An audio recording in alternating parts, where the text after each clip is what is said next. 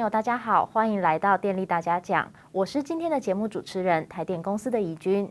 今天呢，我们为大家邀请到一位超重量级的来宾，那就是曾经担任过我国环保署长、交通部长以及外交部长，现任无任所大使，以及台湾永续能源研究基金会的董事长简佑新简大使。大使好。哎，主持人您好。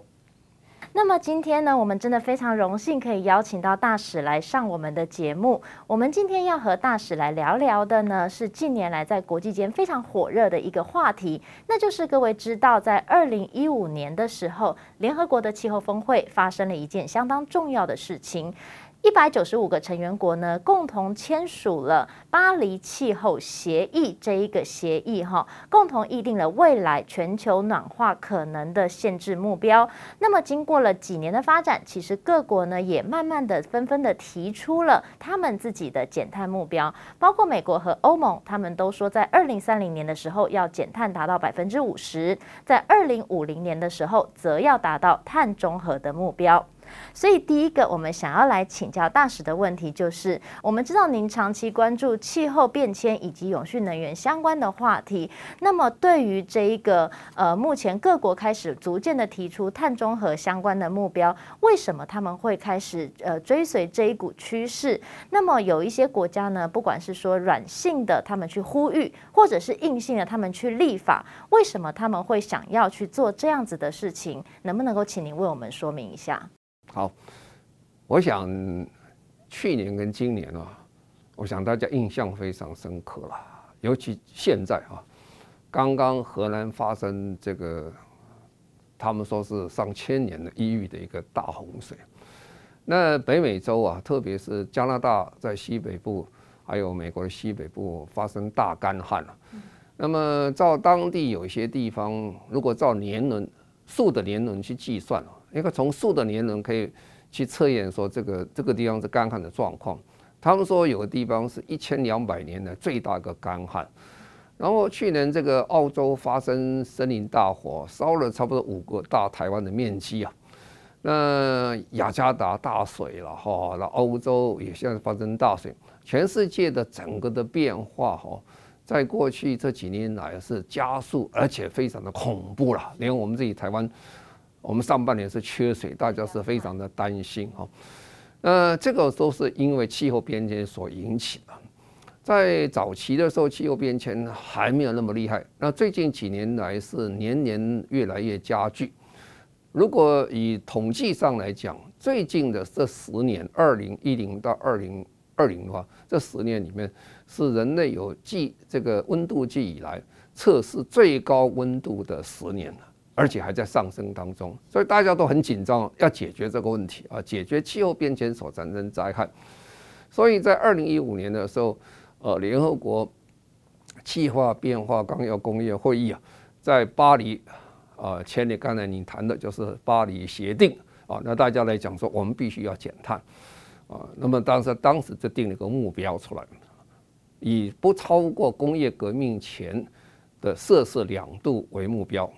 我们大家共同以一点五度为目标，再去努力，再加强努力。然后，二零一八年的时候，联合国再度宣布说，现在看起来，如果要得到两度摄氏的话，它必须要在二零五零年的时候，我们地球要达到碳中和的状况，我们才有可能是不超过两度。所以大家就发现这个时间开始拉快，紧张起来了。那我先说明什么叫碳中和。因为我们地球啊，之所以温度会上升的原因，就是因为我们很多温室气体。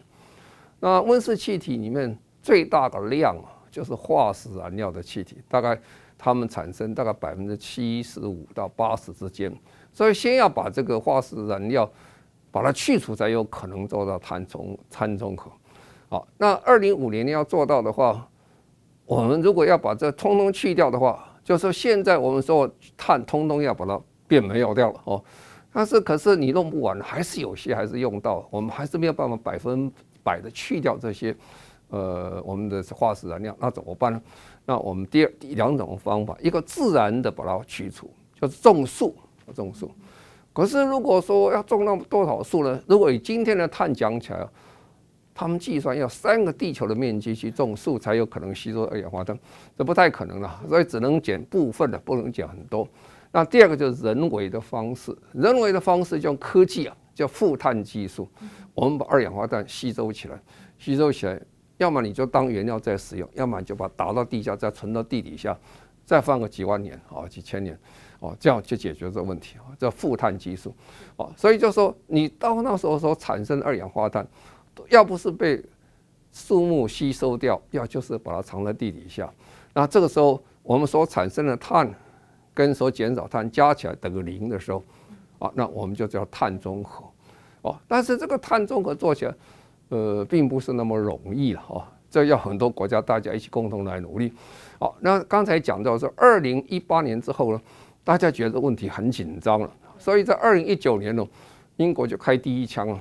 英国的国会正式通过，六月就正式通过，然后说立法通过，英国要在二零五零年达到碳中和。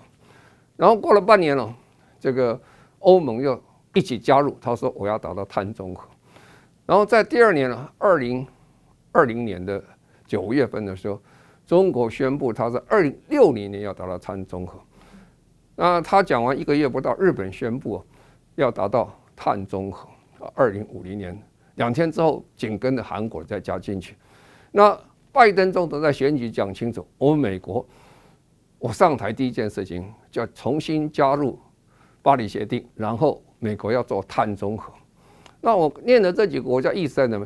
全世界最大排碳国叫中国，他要碳中和；第二名叫做美国，他要碳中和；第三名叫欧盟，他要碳中和；第五名叫做日本，要碳中和；第九名韩国要碳中和。一系列所有大国都开始排碳，大国都碳中和，好，所以这个变成一个趋势过来，啊，这个趋势呢现在很强。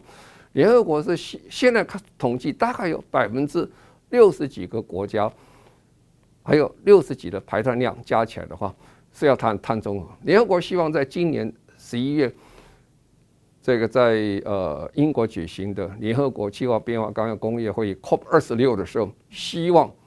百分之九十的国家到碳中和，所以这变成世界的趋势。哦，不过这个趋势里面，对我们讲更可怕一件事情，还不是二零五零年，二零五零年还早啊，二零三零年啊，二零三零年，他们希望联合国是希望达到减碳百分之四十五。我们国家定的法律是定多少？是百分之二十啊，它百分之四十五。那美国说。美国现在又重返了世界的气候变迁舞台，他说他要减百分之 double 啊，比他原来目标 double，他要减五十到五十二，那欧盟减五十五，哦，英国减百分之六十八，所以现在变成全世界的风潮过来了，大家一起要减碳，而且减的速度非常快，所以这对我们讲起来是冲击是非常之大。我们现在把镜头拉回国内，那是国际的状况。我们现在回到国内，就像大使刚刚说的，对我们冲击非常大。其实台湾呢，在二零一五年的时候也发布了温管法，温管法这个法律，那里面呢就明定二零五零年的时候要减碳达到百分之五十。那可是，就像我们刚刚所说的，其实很多的世界上的国家，他们订立的目标是二零三零年就要减碳达到百分之五十。那对于大使而言，您可不可以帮我们分析一下？您觉得这个差距是合理的数值吗？还是说台湾是不是有什么可以努力，或者是继续精进的方向，去达成国际上大家正在努力的这个目标？在二零一五年呢、当时其实举国包括政府跟民众都很有兴趣，因为要签巴黎协定。我觉得我们不能够 miss 掉，我们不参加这个盛会，所以我们就定了一个，你刚才讲温室气体减量管理法，这法里面明定，二零三零年台湾减碳百分之二十，二零五零年要减碳百分之五十。当时大家都哇，这个太厉害了，减了太多，减百分之怎么减？哦，不过呢，时间过了五年以后，我在过去五年里面，我年年都做民意测验，我就问民众说，哎。你有没有听说呃，台湾要减碳百分之五十的国家目标？很抱歉了，我这五年里面年年说听过的人不到一 percent 啊，去年只有零点九。换句话说，举国皆不知啊，我们要减碳。也就因为这样的关系，今天台湾的减碳的这个步伐，在全世界讲是比较慢的啊，比较慢。我们现在一个人平均碳排放是十二公吨每一年，很高啊，比欧洲、比这个日本都高很多哈。哦，所以现在你看哦，我们都还没减呢，可是现在人家定，大概在二零三一年九年多的时间要减百分之四十五。以我们目前的减碳的速度来看。我们是差的非常非常非常之远哦，所以对我们讲讲压力是非常之大。如果你你不赶快加速来做这件事情的时候，实际上你有很多的困难啊。那要做这个事情是很难呐，不是说讲一讲讲就可以。这个最重要是一个生产方式要变，生活方式要变，市场的方式跟行为要变。讲起来是很容易的哈，做起来是非常之难呐，非常之难哦。你你你要生产，你说你不可以烧煤再发电，那不用煤发电要什么？要用再生能源，那马上就变。你有没有足够再生能源？哦，那你原来的发电厂是怎么办？哦，生产方式，那你在生产的时候，你用很多的化石燃料，你现在通通要把它改掉变没有的时候是很难。那生活呢？我们不能说啊，这些工厂办。每个人都是排碳者，每个家庭都是排碳者，哦，你去 shopping 买东西，你去出门坐计程车、坐什么车，都是在消耗这能源以外还要排碳哈。所以生活方式要变，我们这样生活能不能这样做？最后你的这个市场行为要变。我们过去所谓的线性的一种呃经济模式，用完就丢了啊，这种东西啊，产生很多废弃物等等，这种方式没有办法再做。哦，还有一个说，我比如说我汽车，我就不要我一个人买个汽车，我用共享汽车。哦，现在都变成共享经济。哦，所以这个市场模式也在变。哦，当你每一个都在变的时候，你就会发现每一件事情都很困难。哦，不是讲讲就可以。好了，那这个是说我们国内要这样变，可是国外逼着你要变更厉害了。哦，现在我们在讲，哦，现在欧盟讲说，哎。我要减百分之呃这个五十五哦，那很多人说哎，你减你的，我不管你的这样啊。呃，欧盟讲哎，那不公平啊，只有我减哈。那还有很多工厂说哎，我在欧盟里面不能做，我就偷偷溜把工厂搬到另外国家去哦，然后我再输回来到到欧盟去，他就不要改变了。嗯，那他不是贪占了便宜吗？欧盟也很聪明啊，这叫碳泄漏哦。碳泄漏就是说，从这个地方你搬搬搬到另外去，哎，这不行啊，我不能要断了这个事情，所以大家就开始叫边境管制啊，所以叫碳边境调整机制啊，这个名字绕舌的不得了啊。不过一句话，简单讲叫碳关税了哦，你如果这个碳排放量过大，要没去减碳，你进来的时候我要收你的碳税、碳关税，就把它平衡下来。好，这是全世界所有的经济模式全都改变了。为什么？这样碳关税的概念会变成新的贸易障碍，而且是合法、合理、有高道德标准的碳这个贸易障碍。哦，那我们问题就大了。我们是全世界算是高贸易依存度的国家，我们大概百分之七十东西是为了外国人做的外销。那你说没关系了，我们卖给这个欧盟不多了，哎，可是你不要忘记啊，美国跟日本也不会那么笨啊，哎，你扣我那么多税，你过来我要扣税，所以现在欧盟在做这套制度，在今年七月十四号公布以后，真正实施是二零二六年，不过二零二三年它就要开始大家进入这个状态。那日本人已经讲了，啊，你们都说我要做，否则我卖我卖给你。你扣五税，你过来我扣你是不公平的，哦，所以美国跟日本已经讲要跟进，他们都跟进的话，意思这个新的贸易障碍就全部出来了。那我们的产品，如果你不注意这个问题的时候，你就到处交这关税，那你根本没有竞争能力。啊，所以这对我们讲起来，哇，这是非常大的一件事情。那第二件事情来着，对我们讲起来，我们过去有用碳都是不要钱的。哦，比如说我们到加油站，我我去加个油，我就付你汽油钱就可以了，因为你都没有谈到碳的价钱。以后呢，你加了油，就说你加油要钱，我开车排气也要钱，什么意思？我要收你碳税。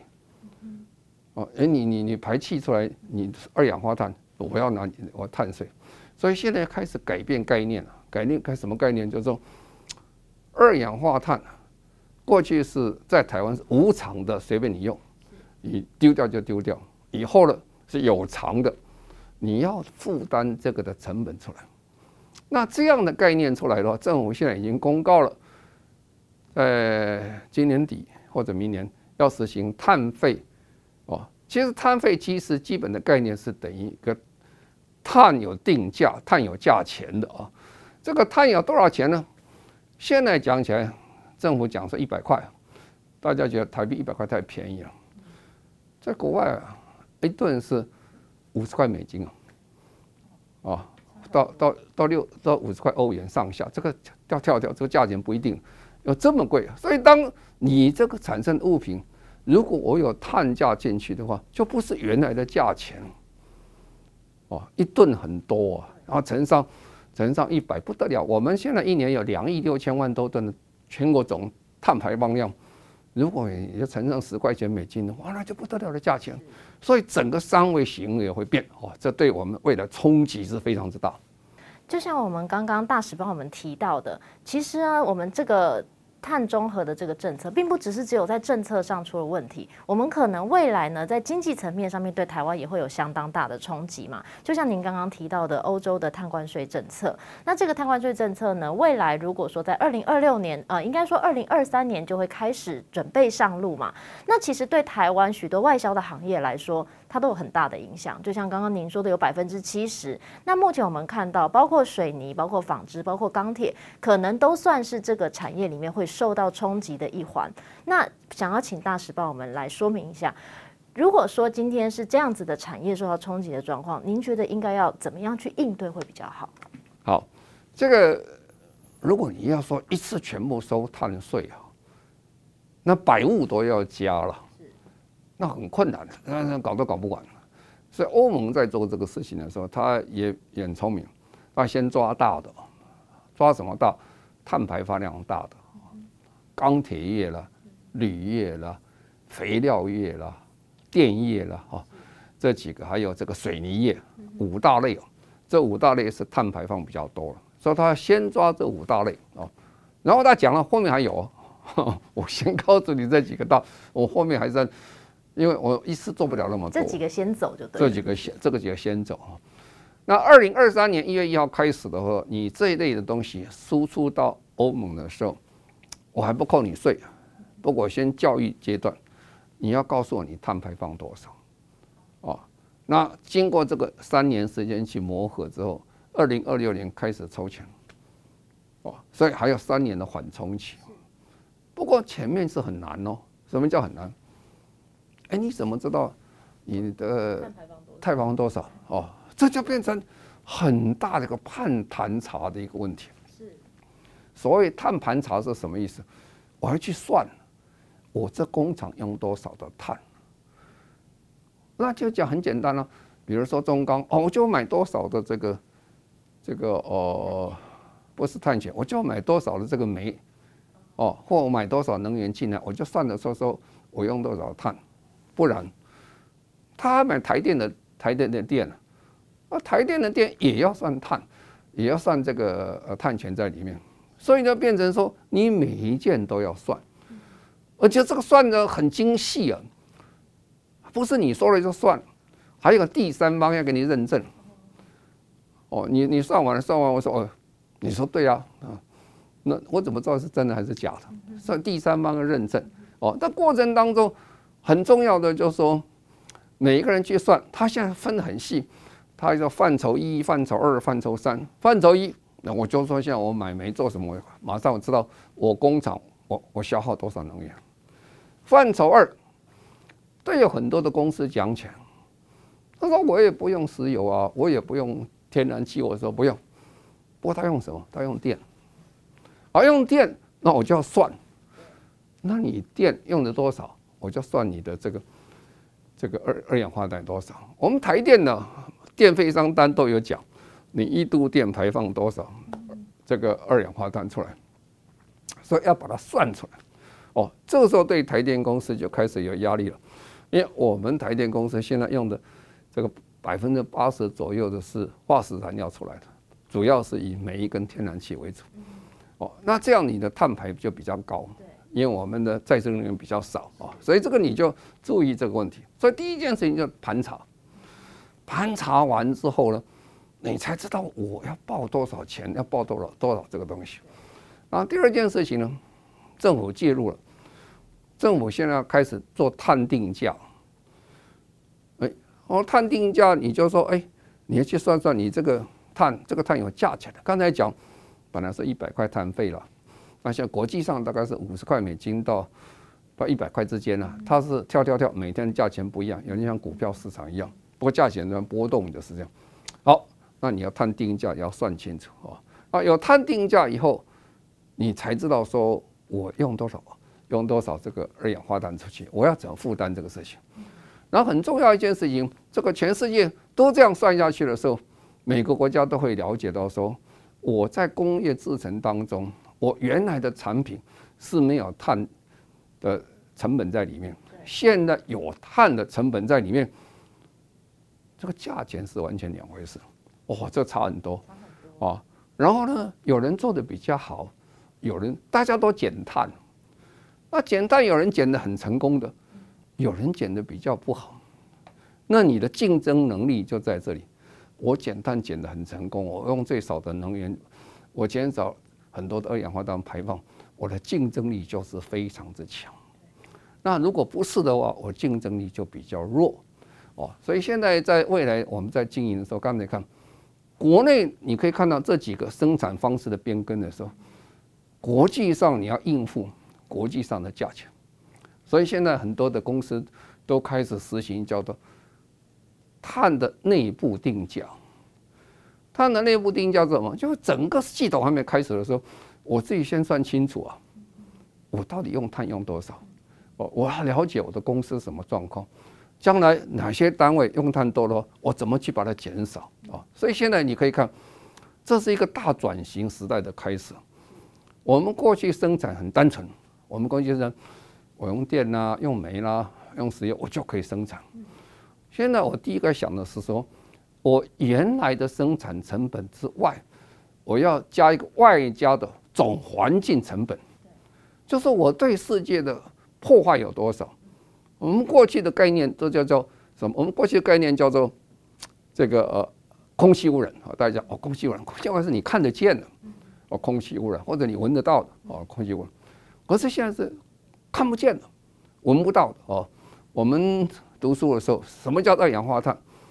书上这么写的，是无色、无臭、无味、无害的气体啊。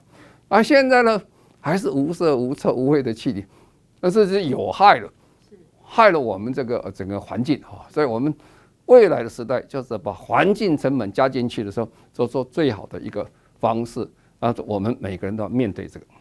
好。刚刚大使您刚刚有提到哦，其实电力也算在欧盟的五个高碳排的产业的第一第一波先行的名单之一嘛。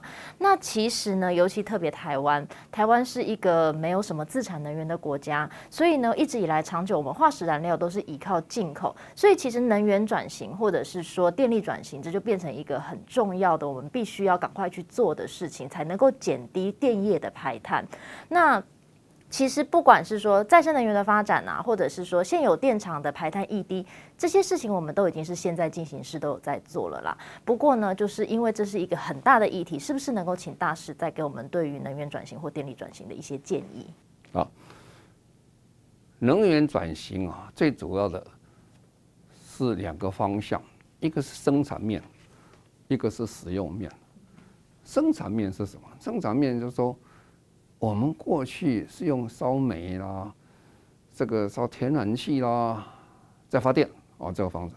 那第一个，这个要转型就要改了，未来时代就会变掉了。啊，另外一个就使用面，使用面就是说，我们过去有些是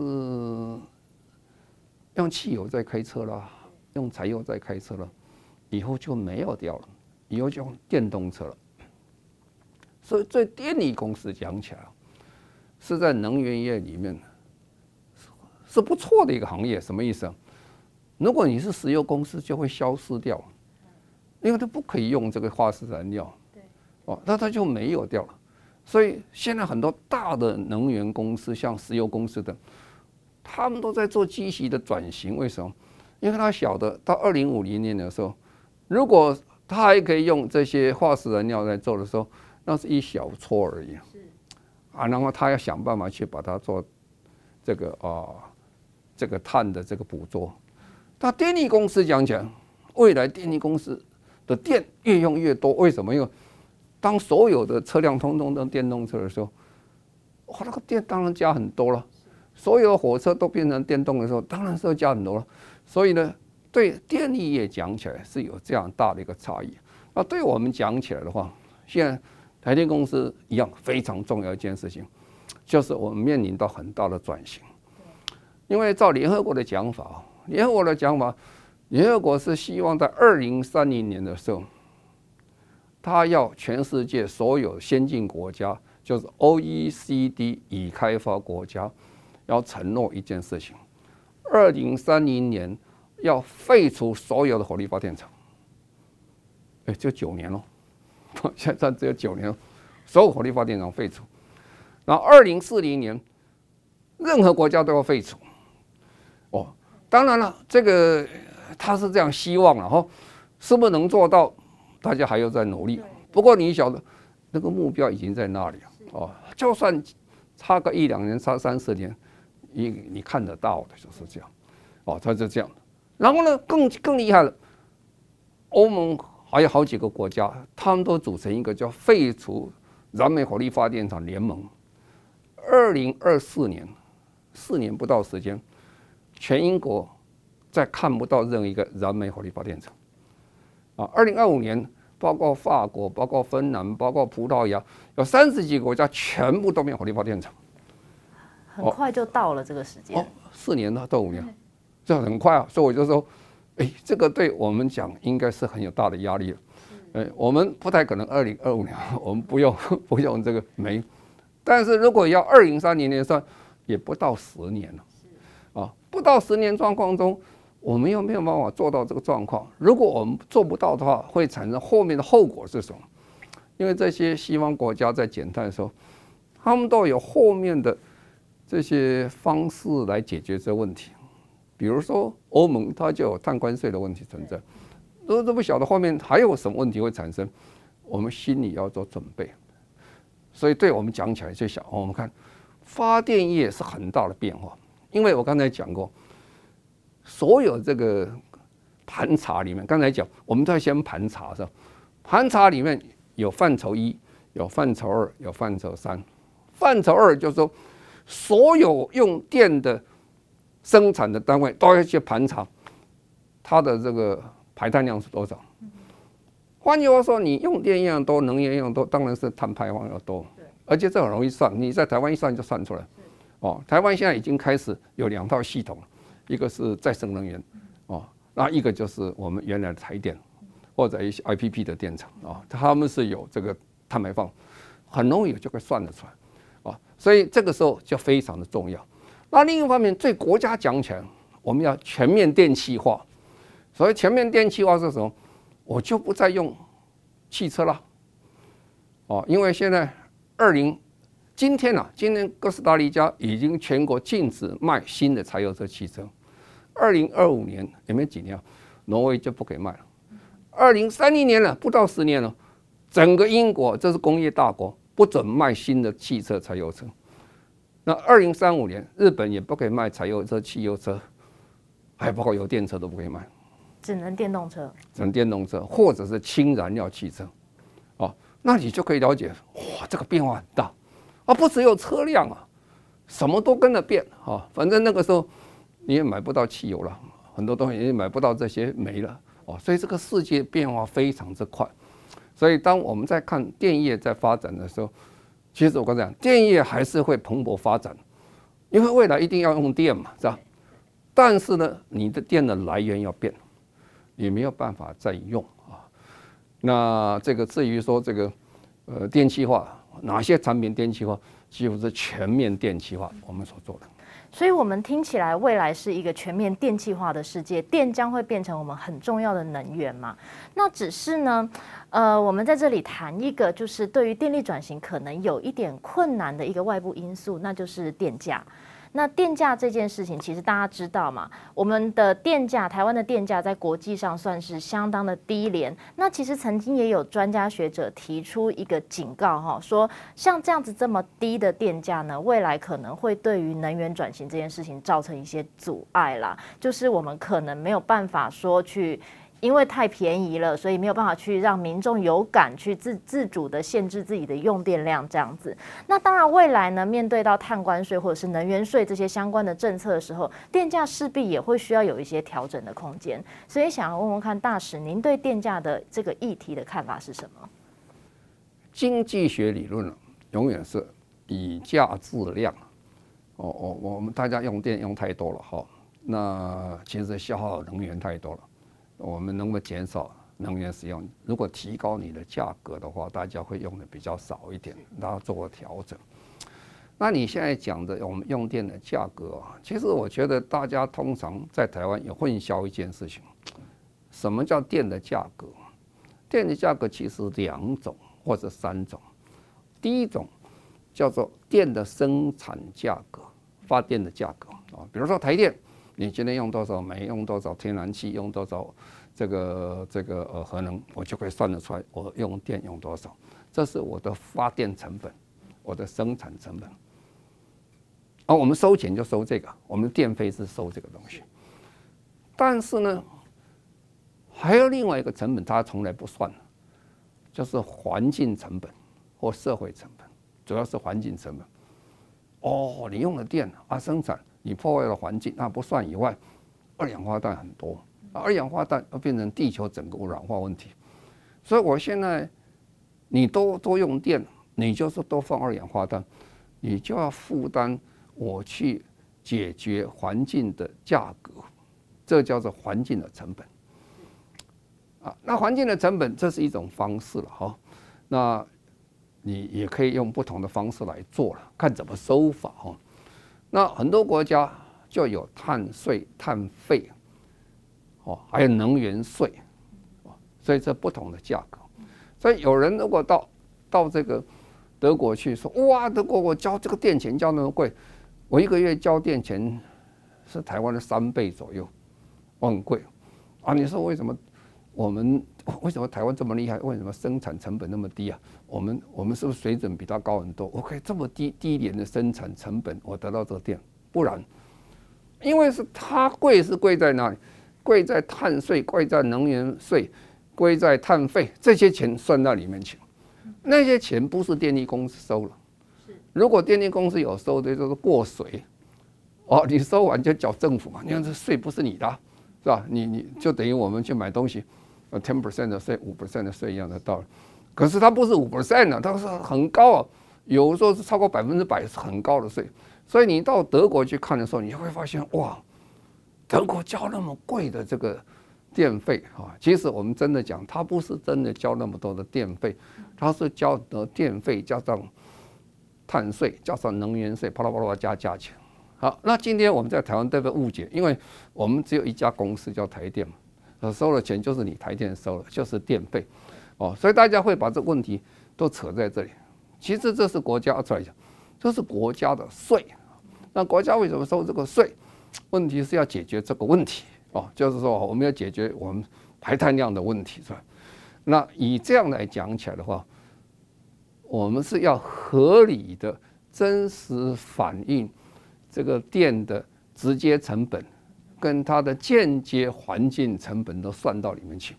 啊，那如果这样算的话，我后面是空白啊。对，你现在台电的电费单里面没有后面的，对对，都是台电本身发电基础的成本，加上一点税而已。啊，那个税还不是为了环境的税。啊，所以我是觉得，我们今天谈这个问题的时候，要跟大家厘清一个问题：如果这些环境成本的税不收的话，你哪里来钱去解决环境的问题？啊，解决环境问题还是需要钱，哦，政府还是需要非常多的基础建设，啊，政府还是需要很多的这个钱去做什么事情呢？去解决因为环境所产生的这些破坏等，他要去解决这些问题啊。所以现在我们跟民众要了解这个事情哦。当你的直接成本成本加上这些的话，两个一相加起来的时候，这个钱加高了以后，你用电你的想法就会不一样。我刚才讲，那德国是台湾将三倍的价钱，如果今天回去跟你讲讲三倍价钱，你冷气就不会开那么多了，是吧？你你你出去，你说啊，每天都省省啊，这个灯要关掉，什么时候？那我整个生产的时候，我能不能少用一点电？他就会考虑这个问题，所以把这个解决的问题内化到个人的问题上去啊。那这里我就回过来再讲，你刚才讲的问题就是说，呃，像这么大一个转型的时候，像我们台电公司怎么处理这个问题？台电公司是在台湾非常受尊重的公司，因为我。这么多年来都在做这个民意测验，民众对台电的服务满意度经常都超过八十以上，这在全世界跟台湾讲的都非常的高。那台电的人员哦，是一个非常好的这些水准哦，因为能够进台电，讲难听的都是考试考得很棒的才能进来，不是一般人可以进来，他水准都很齐。可是面临这个大转型的时候，台电有几件事情非常很要做。第一件事要做什么？台电要做一个什么？叫做超前部署。因为全世界都已经讲得很清楚，二零五零年碳中和。我们台湾一定是二零五年碳中和。当一个政府碳中和的时候，台湾最大的碳排放源之一的台电，它当然也是碳中和，而不可能说你这么大不可能碳中不中和。所以这个要。先超前部署一下，啊，那第二个，我们的同仁呢，要特别注意一个问题，就是我们今天我们的同仁在这里的时候，比如说以四十岁的同仁来讲起来，年轻力壮很好，非常非常这个有前途。可是他不要忘记哦，当他临近退休的时候，台电是没有燃煤火力发电厂，现在百分之三十几啊，当时是零，啊，那个时候退休的时候。他告诉人家，火力发电厂是要到博物馆去看火力火力发电厂，连天然连天瓦斯啊瓦斯也变很小的百分比，这百分比还要加上一个什么东西叫回收碳捕捉哦，所以一个台电公司的同仁在这么激烈转型变化的时候，他第一个要学习学习再学习。新的科技要学习，旧的科技要丢掉，然后怎么这个转变是很辛苦的，哦，所以我是觉得，如果对台电有什么这个期许希望的话，我就觉得台电身先士卒，要走在前面，哦，因为它是国家最大的碳排放源，啊，第二是之一了啊，第二就是说同仁们呢要好好的去研究这个问题，这个问题是非常严重，影响他的个人的前途、公司的前途、国家前途。谢谢大使帮我们谈了一下关于未来能源的状况，也对台电有这样子比较。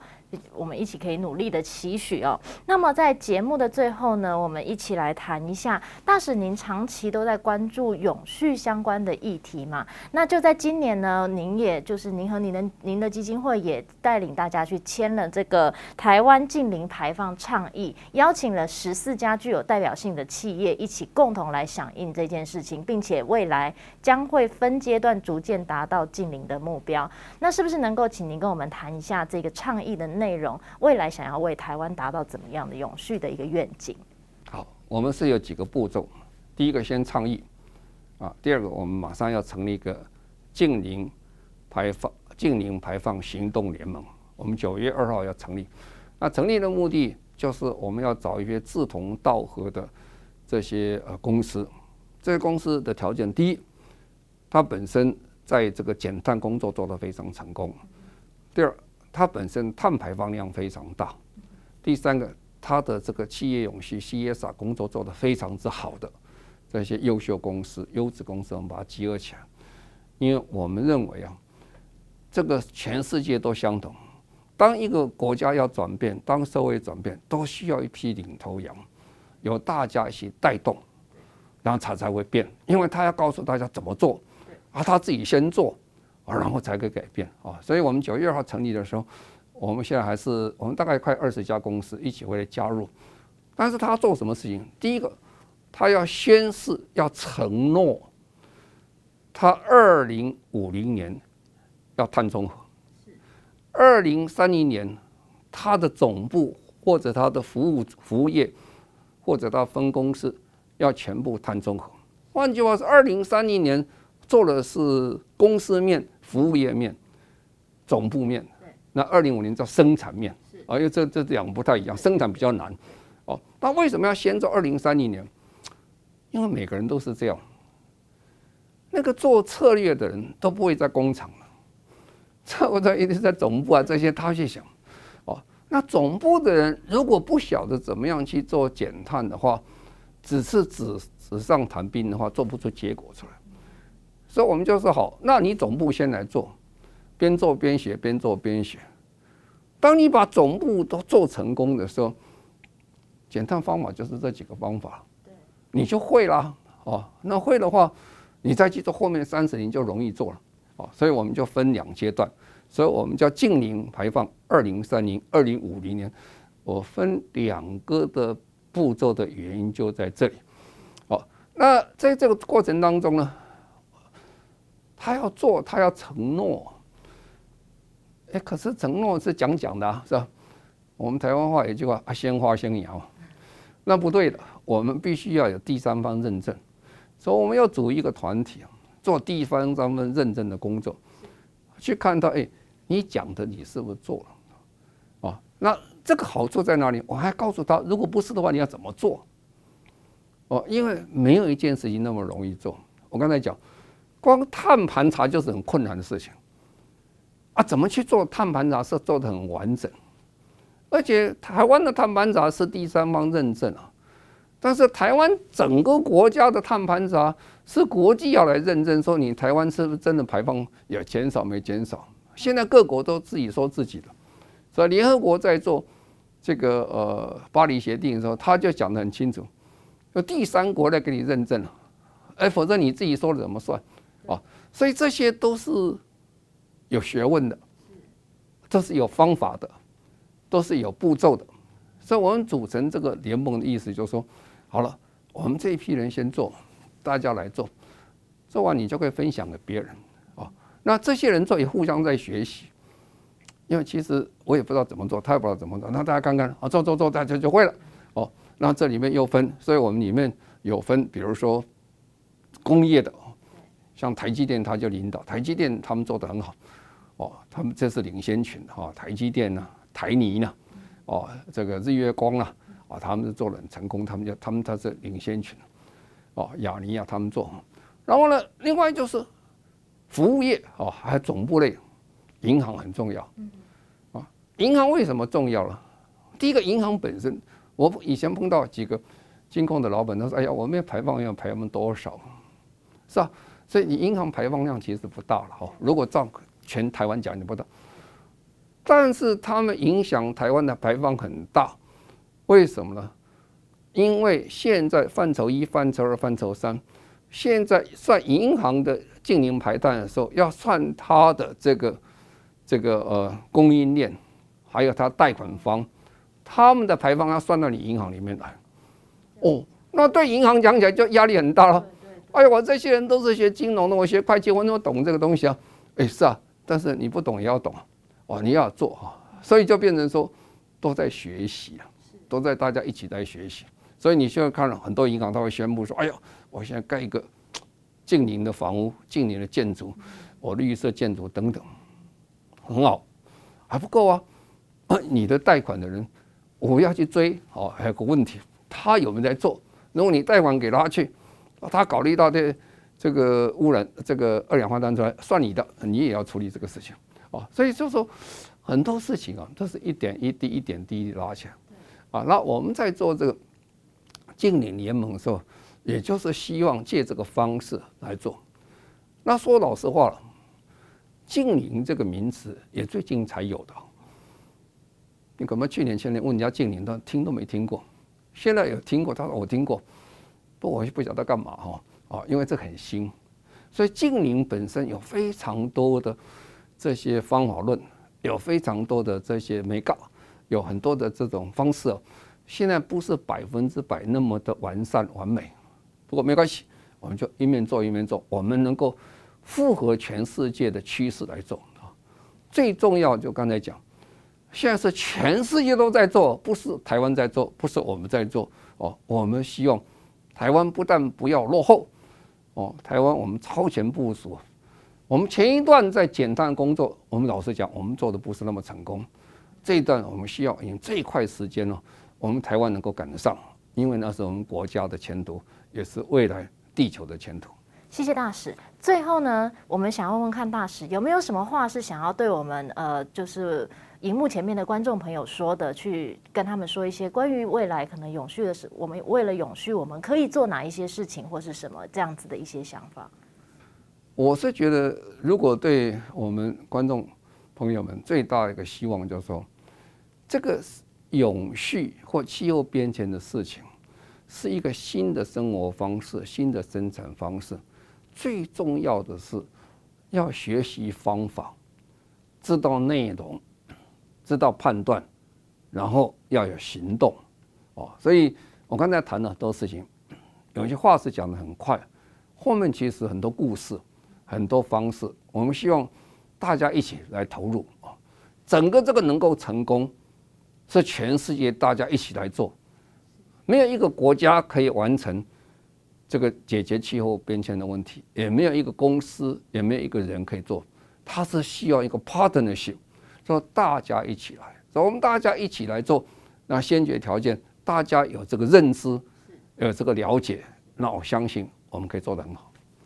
好的，那么我们今天的节目就到了尾声了。我们再一次谢谢简佑新简大使来到我们现场，谢谢大使，谢谢谢谢主任，谢谢谢谢各位听众，谢谢。那么其实呢，我们今天的节目啊，我们讲了很多关于永续能源的事情。就像刚刚大使所说的，其实呢，永续的这件事情，并不是政府或者是企业或是组织。可以独立做到的，它更重要的是个人的行动的改变。所以呢，希望我们今天的节目能够让大家对永续能够有更多的思考。电力大家讲，我们下次见，拜拜。